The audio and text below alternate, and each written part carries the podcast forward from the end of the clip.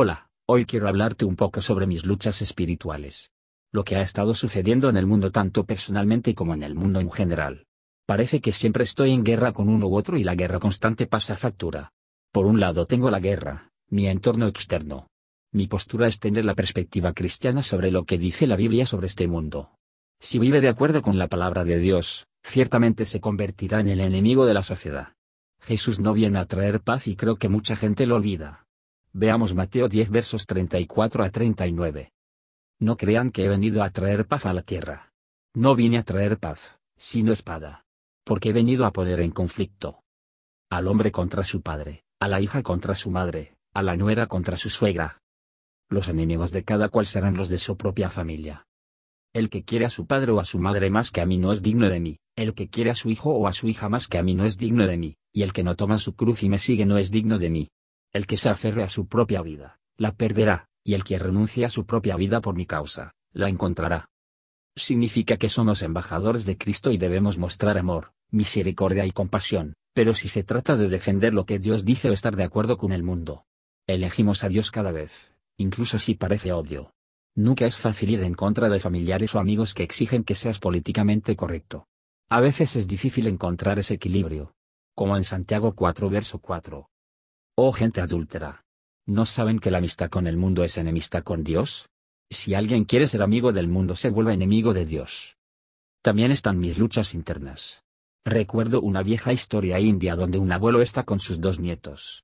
Les está diciendo que hay dos lobos que viven dentro de mí. Un lobo bueno y un lobo malo.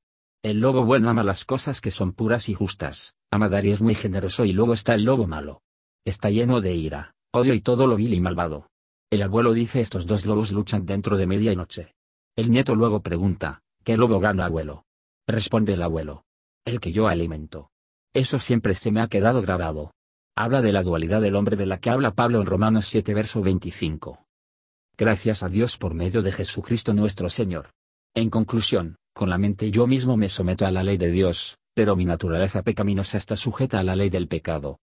Por supuesto que Pablo habla de la vieja naturaleza pecaminosa que es el lobo malo versus la mente al obedecer a Dios, el lobo bueno. Una forma de saber qué lobo he estado alimentando es por el tipo de música que escucho. Cuando estoy cansado, enojado y deprimido, tengo la tendencia a escuchar más heavy metal con connotaciones de enojo. Cuando estoy tranquilo y relajado, me inclino más hacia la música pop edificante o tal vez incluso algo de música clásica. Creo que es demasiado fácil para mí alimentar al lobo malo, especialmente con todas las locuras que se ven en la sociedad actual. Es difícil no enojarse por el clima político impío. Es interesante que la gente afirme que la religión es lo que más divide al hombre, pero estoy convencido de que es política. La gente se apresura a señalar todas las guerras iniciadas por la religión, pero he visto más iniciadas por la política. Piénselo, puede caminar por la calle anunciando su religión y puede recibir un comentario estirado, pero caminar por la calle vistiendo algo político y la gente puede volverse violenta con usted. Tenemos que tener cuidado con eso, en un sentido espiritual, porque también se nos dice que ame a todos. Molestarnos por estas cosas debería llevarnos a arrodillarnos en oración en lugar de simplemente llevarnos a las calles a hablar. No estoy diciendo que no esté bien ser político, pero tenga en cuenta que estamos aquí como embajadores de Cristo. Esa es nuestra primera prioridad, es la causa de Cristo y todo lo demás es secundario. Solo necesito aprender a alimentar a ese buen lobo concentrándome en las bendiciones. Dios le dijo a la gente que estuviera llena de alabanza y le dijo a la gente que lo hiciera bajo una persecución extrema. Pero, ¿cómo es posible que alguien sea feliz bajo una persecución extrema? La realidad creo que vemos la vida en nuestra perspectiva limitada, pero Dios ve el cuadro completo. La vida aquí es un abrir y cerrar de ojos, pero la eternidad es para siempre. Como escribió Pablo en Filipenses 1 verso 21. Porque para mí el vivir es Cristo y el morir es ganancia. Personalmente sé que no soy feliz sin Dios. Nada más me hace feliz a menos que me concentre en el Todopoderoso. Sin él soy una persona enojada. Dicen que preocuparse es pagar intereses por problemas que tal vez nunca lleguen a su fin. Encuentro que preocuparme por las cosas me roba la paz. He pasado incontables horas enojado y preocupado por cosas que nunca sucederán. Me he sorprendido muchas veces haciendo esto y estando de mal humor durante días. Veo los clips de noticias en YouTube y leo diferentes artículos políticos y fumigos sobre cosas sobre las que no tengo control y que muchas veces son manipuladas para causar ansiedad y miedo. Una total pérdida de tiempo y energía. Sueño con los buenos viejos tiempos, pero en realidad nunca fueron tan buenos. El problema es que cuando me concentro en las cosas de este mundo, simplemente me deprimo, enojo, frustración y ansiedad. Convierte mi calidad de vida en un torrente infernal de autotortura.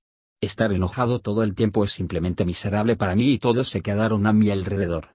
Alimentar al lobo malo se convierte en una forma de vida. Pero, ¿por qué estar molesto? ¿Por qué darle poder a la oscuridad? Solo me estoy robando las bendiciones. La Biblia dice más de 365 veces no temas. ¿Sabías que la ira es una emoción encubierta? Encubre cosas como el miedo y la tristeza. Me enorgullezco de conocerme muy bien, pero aunque me conozco a mí mismo, sigo cayendo en malos hábitos de conductas autodestructivas cuando no estoy en paz. Necesito trabajar para estar centrado en Dios todos los días. Sé que cuando no siento su presencia no es porque se haya alejado de mí, sino porque yo me concentro en alimentar al lobo malo. La conclusión es que para estar en paz en esta vida, debo someter todo a Dios en oración, incluso perdonar a mis enemigos. ¿Qué tiene que ver perdonar a tus enemigos con esto? El perdón no es una tarea fácil. Como dicen, es más fácil decirlo que hacerlo. El verdadero perdón no se trata tanto de tu enemigo como de ti.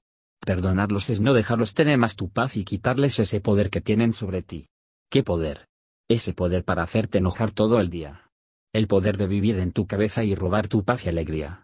Curiosamente, sin embargo, encuentro que la única persona a la que más necesito perdonar es a mí mismo. Soy mi crítico más duro. Lo que puedo perdonar fácilmente a los demás, me resulta casi imposible perdonarme a mí mismo. Cuando puedo perdonar, finalmente descubro que mis enemigos tampoco eran felices y que les habían robado la paz.